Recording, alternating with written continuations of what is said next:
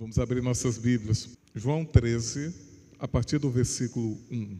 Assim, pouco antes da festa da Páscoa, sabendo Jesus que havia chegado o tempo de Deus.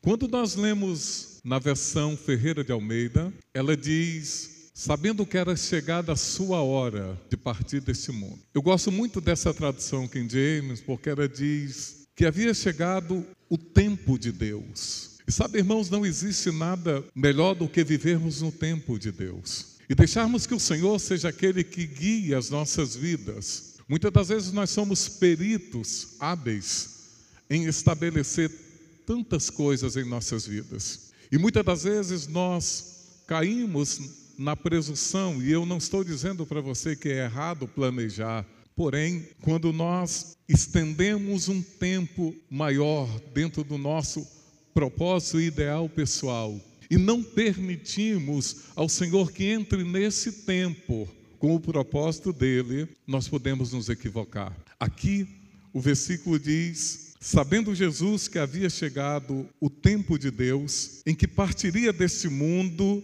e iria para o Pai, tendo amado os seus que estavam no mundo, amou-os até o fim. Isso é um amor que não desiste. Amou os seus de maneira completa até as últimas consequências. Amou-os até o fim. Em grego, estelos. Uma frase muito rica que reúne os sentidos de até o fim de modo absoluto. Os discípulos tiveram o privilégio de experimentar de forma concentrada o grande amor de Deus pela humanidade. Quando nós seguimos a leitura desta palavra, no verso 2 diz: Durante o final da ceia, quando já o diabo incutira no coração de Judas Iscariotes, o filho de Simão, que deveria trair a Jesus, e sabendo Jesus que o Pai lhe otorgara poder sobre tudo que existe, e que viera de Deus e estava retornando a Deus. Escute, nós somos muito preocupados com o tempo e bastaria nós compreendermos a obra de Deus e o tempo de Deus em nossas vidas. Eu te digo isso porque esta era as últimas horas do Senhor Jesus. Era a última Páscoa. E a Páscoa era o sacrifício do Cordeiro. Era a noite em que Jesus seria entregue na mão dos homens, para que então se cumprisse o motivo pelo qual verdadeiramente ele veio ao mundo. Quando nós lemos no livro de João, no capítulo 3, do verso 16, se eu não estou equivocado, a palavra diz: Porque Deus amou o mundo de tal maneira. E diz que ele amou. E nós não compreendemos isso dentro desse tempo. Muitas das vezes, irmãos, há muita confusão em nós a respeito do amor de Deus e do que é verdadeiramente viver no amor de Deus, que nós não compreendemos. Eu quero ler um pouquinho mais destes versículos, porque a partir do verso 4, Jesus subitamente toma uma atitude, ele faz algo que surpreende os seus discípulos. O verso 4 diz: Levantou-se da mesa, tirou a capa e colocou uma toalha em volta da cintura. Escute, poucas horas mais, o Senhor Jesus deixaria esta terra, ele voltaria para o Pai. Ele entendia que a hora de Deus havia chegado. Ele caminhou por três anos e meio com seus discípulos e ensinou aos seus discípulos muitas coisas. Os discípulos o viram operar milagres e fazer coisas extraordinárias. Mas Jesus precisava ensinar aos seus discípulos a revelação de quem é o Pai, ou o que o Pai faz. As epístolas nos dizem, se eu não estou equivocado, de João diz: Deus é amor. E o Senhor Jesus queria, naquelas últimas horas, naqueles últimos momentos, ensinar os seus discípulos verdadeiramente como viverem a plenitude daquilo que ele ensinou. E se é uma coisa que nós precisamos, é o ensino que vem do Espírito em nossas vidas. De repente, Jesus toma uma atitude impressionante. Ele tira a sua túnica e se enrola com uma toalha Vocês vão entender isso. E ele pega uma bacia com água e ele se prepara para lavar os pés dos seus discípulos. Quando nós lemos isso, nós apenas pensamos que é uma tradição, mas nós não entendemos. E muitas das vezes nós queremos ser servos, mas nunca compreenderemos o que é ser servo sem primeiro compreendermos o que é amar o Senhor verdadeiramente. Escute, Jesus surpreende os seus discípulos pelo que ele faria, não pelo ato em si, mas pelo ensinamento que o Senhor estava liberando sobre os seus discípulos naquela hora. E eu te digo isso porque lavar os pés não era algo estranho para os discípulos. Isso era um costume da época. Por exemplo, se você e eu vivêssemos naqueles dias, nós iríamos à casa de alguém.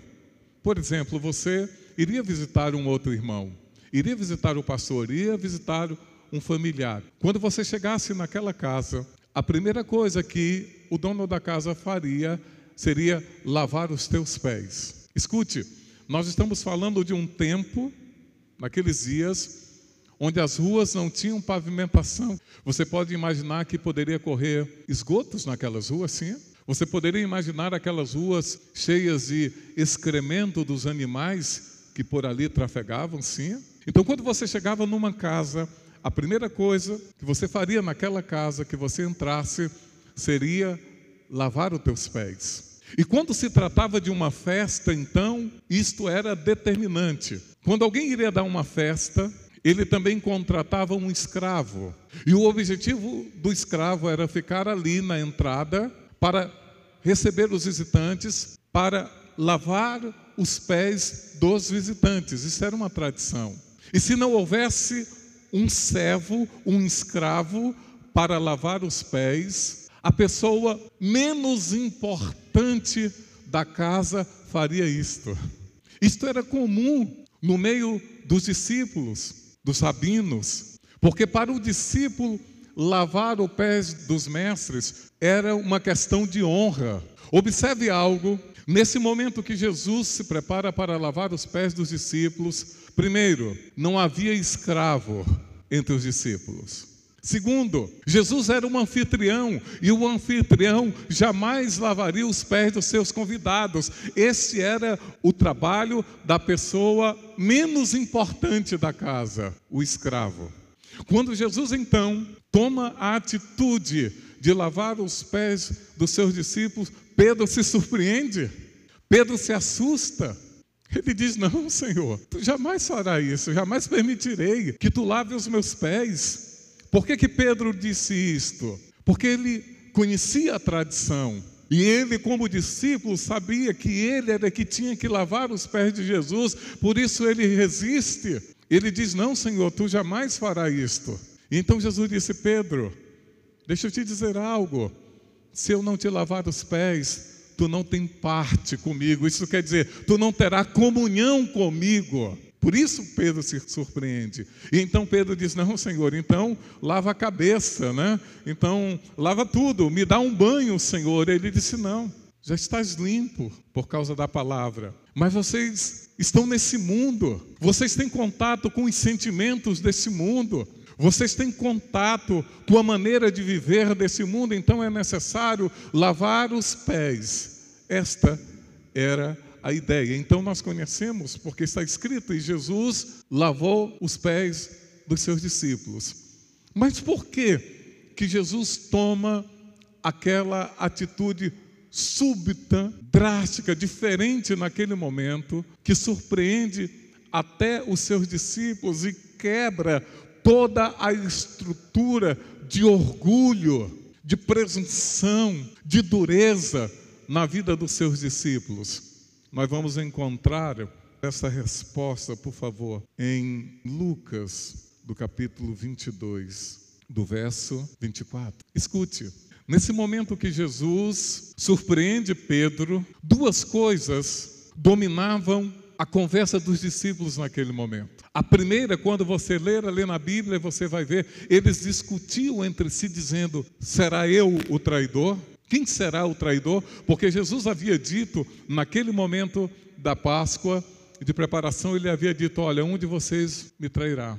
E eles conversavam entre si: quem de nós será o traidor? Mas a outra coisa que movia o coração daqueles homens é um sentimento que, quando nós compreendemos o amor de Deus, esse amor destrói esse sentimento do nosso coração.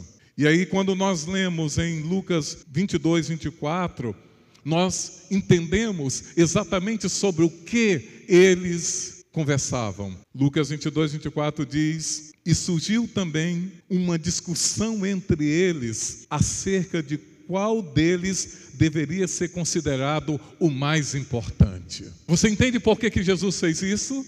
Você entende por que, que de repente Jesus tira suas vestes e envolve sua cintura com uma toalha e pega a bacia e vai em direção aos seus discípulos e eles tomam um susto? Eles dizem: Não, Senhor, tu não vai me lavar isso, vocês não compreendem. Porque Jesus havia percebido que havia uma discussão entre eles, dizendo quem seria o mais importante entre eles, porque o mais importante não iria lavar os pés dos outros.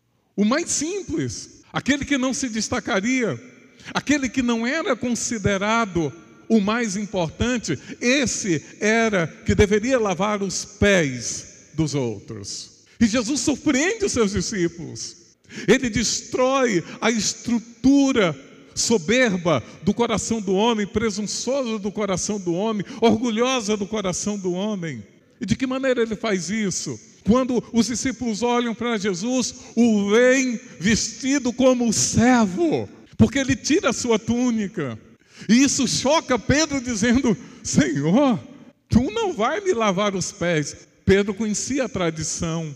Pedro sabia como era com os rabinos, com os mestres, que o discípulo, por honra, deveria fazer aquilo com seu mestre. O anfitrião não poderia fazer isso, só o escravo, só o menos importante, o menos qualificado da casa deveria lavar os pés dos outros. E de repente os discípulos estavam assim, discutindo entre si quem era o maior, então Jesus destrói aquele argumento e aquela estrutura com uma atitude tremenda de servo.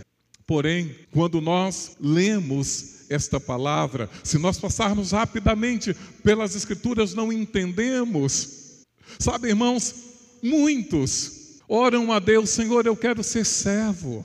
E muitos se dispõem a ser servo, mesmo dentro da igreja, mas não compreendem a essência e onde começa o verdadeiro sentimento de ser servo. Só pode servir verdadeiramente os seus irmãos aquele que está cheio do amor de Deus. Porque nós lemos nos versículos anteriores, ou no versículo anterior que nós lemos de João, a Bíblia diz: tendo os amado, amou-os até o fim. E os discípulos queriam continuar a obra do Senhor, e, e, a questão deles era: quem é o maior entre nós? E Jesus toma uma atitude que os surpreendem. Não, Senhor, tu não vai me lavar os pés. Jesus estava dizendo para eles: olha, vocês não entendem o que é o amor.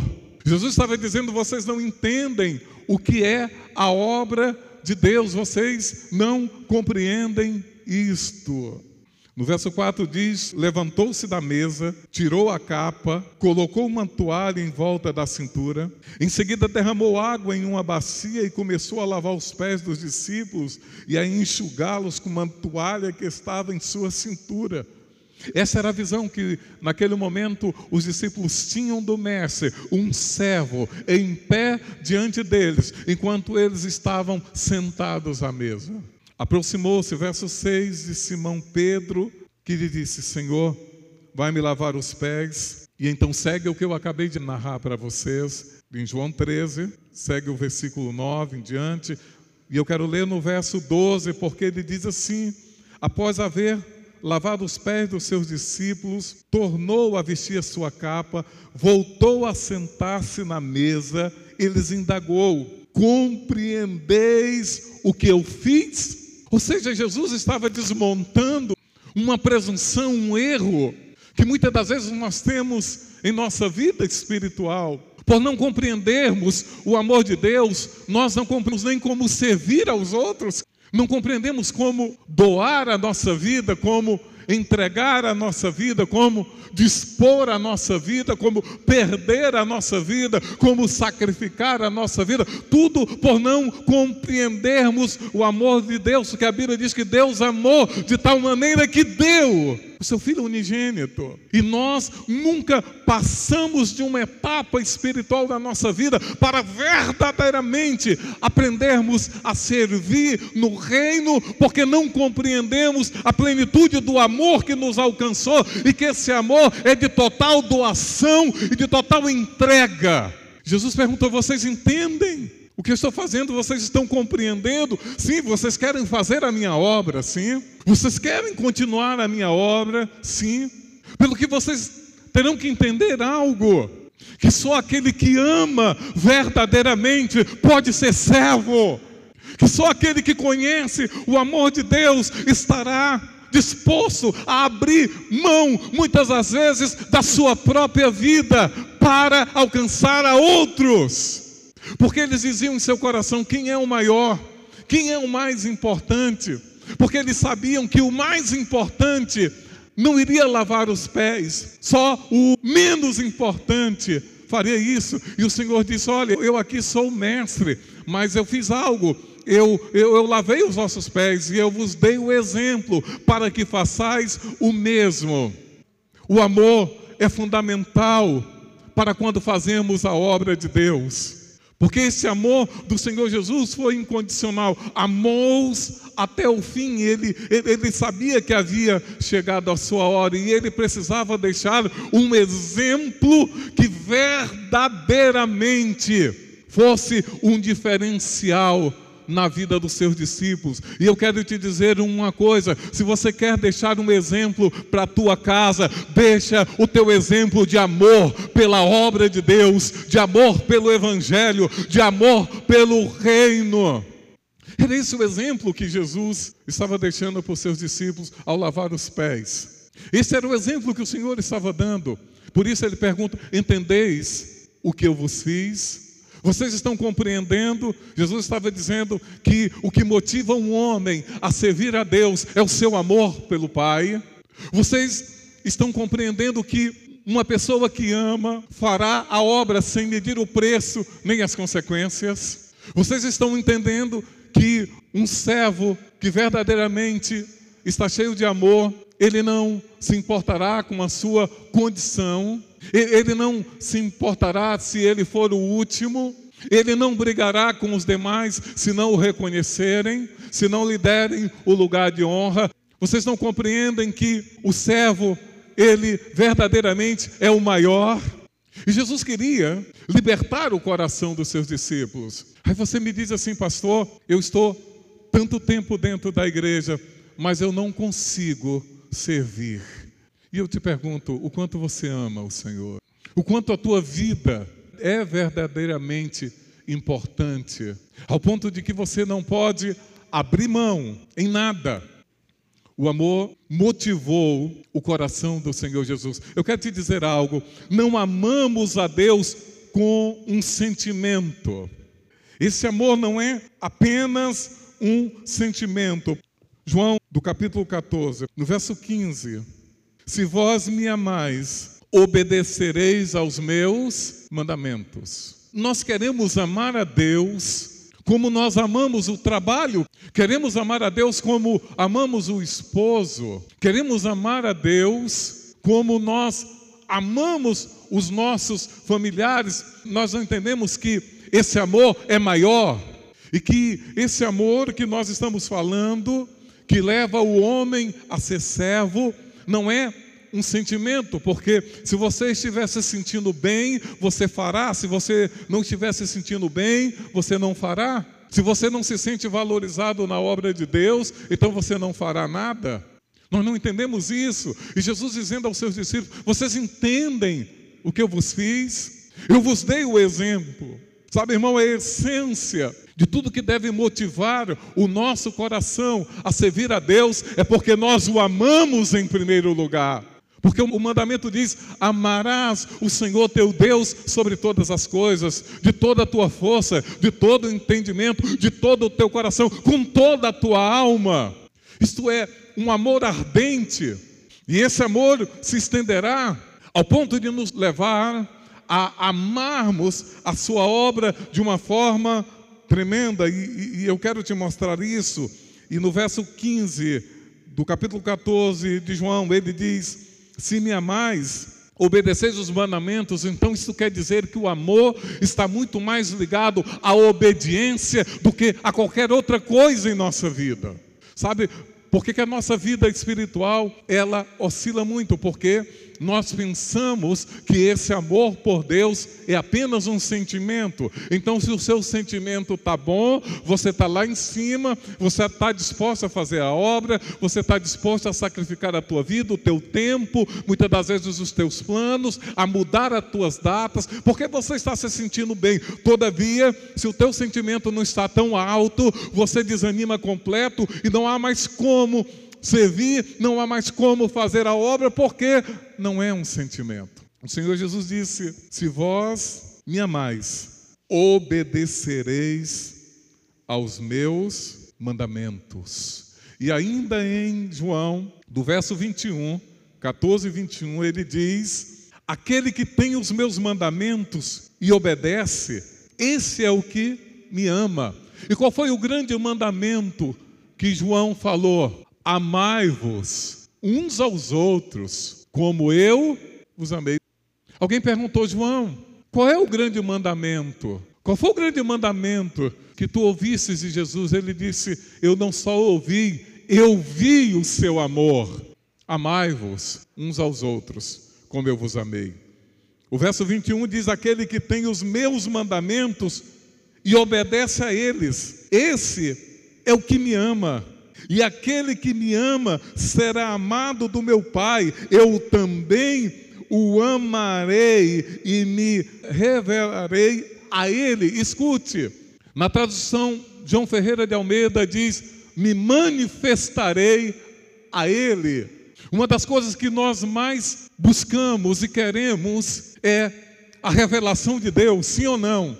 Porque a revelação é a base para todo o crescimento espiritual em nossa vida. O apóstolo Paulo disse que vocês conheçam a altura, a profundidade, a largura, o amor de Deus que excede todo entendimento. Esse é o segredo. Porque que muitas das vezes a nossa vida não avança? Porque que não conhecemos as coisas profundas de Deus? Porque não estamos dispostos a amar como Ele nos amou, ao ponto do sacrifício, ao ponto da renúncia, ao ponto da entrega, nós queremos nos sustentar em uma vida egocêntrica, totalmente cheia do nosso ego e da nossa vontade, querendo que as coisas saiam e sejam exatamente como nós achamos que deve ser, e esquecemos que aquele que não toma a sua cruz e leva a sua cruz não é digno de ser chamado discípulo dele. Irmão, nós anelamos a revelação de Deus, sim ou não? E o que nós mais clamamos é pela manifestação do Senhor. Ele disse assim: se alguém me ama, obedecerá aos meus mandamentos, e eu me revelarei a ele, eu me manifestarei a ele. Sabe por que temos pouca revelação? Sabe por que temos pouca manifestação? Porque amamos pouco ao Senhor. Ele disse: se amarmos os seus mandamentos, ele se revelará e se manifestará. E então no verso 23 ele diz: Jesus respondeu-lhe: Se alguém me ama, obedecerá a minha palavra, e meu Pai o amará, e nós viremos até ele e faremos nele morada. Ou seja, o amor de Deus não está ligado ao sentimento da vida que nós temos, mas a nossa capacidade de obedecermos o chamado de Deus. E eu digo mais, irmão, comumente nós dizemos: Deus, eu te amo. Eu poderia parafrasear isso dizendo que, ao mesmo tempo, Deus diz para nós, quando nós o dizemos, Deus eu te amo, é como se eu pudesse ouvir a voz de Deus dizendo, então me mostra o teu amor pela tua obediência. É como se eu ouvisse a voz dele dizendo: Você me ama, filho? Então mostra o teu amor pela tua obediência. O amor é obediente. Porque o amor ele exige uma reciprocidade.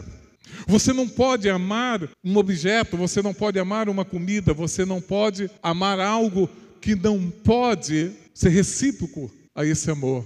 E a palavra diz que nós o amamos porque ele nos amou primeiro. E esse é o amor dele, o amor que vai até o fim. Então, faça uma conexão junto comigo, irmão. Se o amamos verdadeiramente, nós guardamos o seu mandamento. E se guardamos o seu mandamento, a sua revelação vem à nossa vida. E se a sua revelação vem até a nós, lembrem-se do que o Senhor disse para Pedro, quando ele perguntava aos seus discípulos: Quem dizem os homens ser o filho do homem? Uns disseram Elias, um dos profetas, e vós, quem dizeis que eu sou? Pedro, naquele momento, diz: Tu és o Cristo, o Filho do Deus vivo.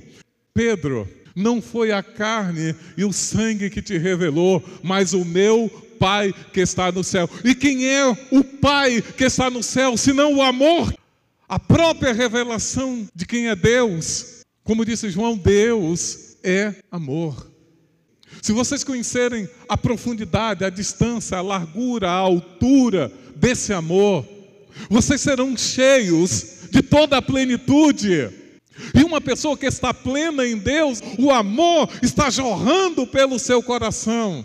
Nós não estamos falando de sentimento, nós estamos falando de total obediência à palavra do Senhor. E ele disse: então, se alguém ama os meus mandamentos, esse é o que me ama. Não amamos Deus de palavras, nós amamos Deus de atitude.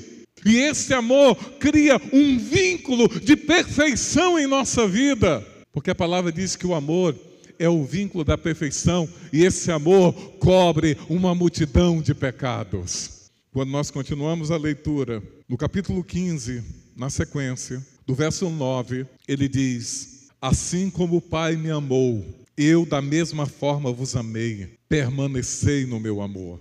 No verso 10 ele diz: Se obedecerdes os meus mandamentos, permanecereis no meu amor, exatamente como eu tenho obedecido às ordens do meu Pai e permaneço em seu amor. Olha o detalhe, verso 12: O meu mandamento é este, que vos ameis uns aos outros, assim como eu vos amei. O verso 13: Não existe maior amor do que este de alguém dar a própria vida por seus amigos. E então no verso 17 diz assim: Este é o mandamento, que vos ameis uns aos outros. Escute, Deus quer levar a nossa vida espiritual para uma vida real.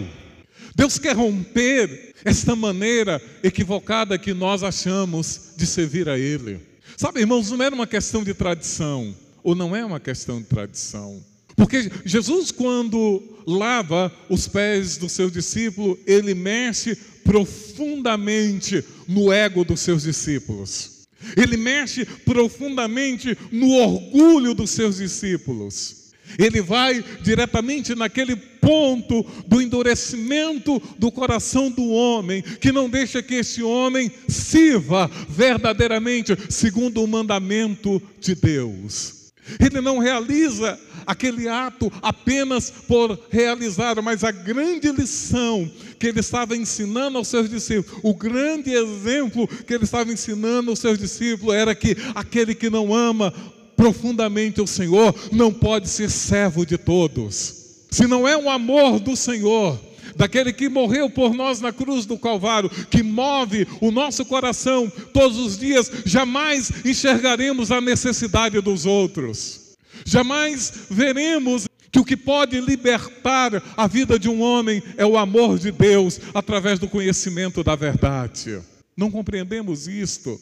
E nós esbarramos em algo da vida espiritual que oscila, irmão, e que muitas das vezes nos faz parar pelo caminho, que é a forma errada que nós entendemos que é amar o Senhor.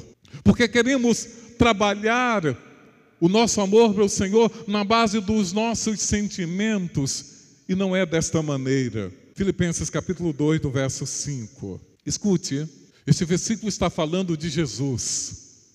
Tende em vós o mesmo sentimento que houve em Cristo Jesus, o qual, tendo plenamente a natureza de Deus, não reivindicou o ser igual a Deus, mas pelo contrário, esvaziou-se a si mesmo, assumindo plenamente a forma de servo e tornando-se semelhante aos seres humanos. Assim, na forma de homem, humilhou-se a si mesmo, entregando-se à obediência até a morte e a morte de cruz. Eu tomo esse versículo para te dizer que se vamos querer continuar até os nossos últimos dias, achando que Servir a Deus é um sentimento de quando eu estou bem ou não estou, nós não chegaremos lá. Porque quando nós compreendemos que obedecer é melhor do que sacrificar, e que decidir ouvir o mandamento do Senhor e verdadeiramente obedecer é aquilo que nos fará crescer em Deus, isso vai mudar a nossa maneira de servir a Deus, isso vai mudar a maneira que nós acordamos, isso vai mudar a tua maneira de trabalhar. Isso vai mudar as tuas prioridades, a tua maneira de ver a vida. Toma um novo contexto. Quando você compreende que temos que ser movidos pelo amor de Deus em nossa vida, é o amor do Pai que move a nossa vida ao ponto de nos levar a tomar atitudes que irão surpreender as pessoas. Eu não esperava que você fizesse isso por mim, mas você fez. Porque quando nós compreendemos o mandamento e que amar o mandamento é obedecer, nós não colocamos mais empecilho entre nós e os homens. Ou seja, nós compreendemos que o homem nunca fará nada que seja maior do que o amor de Deus em nossa vida, que pode nos dar condição de superarmos todas as diversidades e passarmos por cima de tais, ainda que elas pareçam gigantescas diante de nós. Então a palavra diz: olha, se você vai ter algum sentimento, e nós temos sentimentos, faz parte de nós, nós somos seres dotados de sentimento e convivemos com esse sentimento, pelo que nós não entendemos que a essência do amor, ela é muito mais profunda, intrinsecamente ela está ali como essência dentro de nós, que é capaz de a partir disto gerar as atitudes em nossas vidas que são diferentes. Porque nós não entendemos que esse sentimento que a palavra está falando não é, não é esta emoção e esta noção externa que eu tenho das pessoas, das coisas, dos objetos. Em essência, está lá dentro. E é isso que deve gerar as nossas ações. Nós o fazemos porque amamos ao Senhor, em primeiro lugar, porque Ele me amou primeiro. E o Senhor disse: Olha, se você vai ter algum sentimento, tenha o mesmo sentimento que houve em Cristo Jesus, que sendo na forma de Deus, não teve por usurpação ser igual, mas ele obedeceu. Por isso, o Pai o exaltou soberanamente e lhe deu o nome que é sobre todo o nome.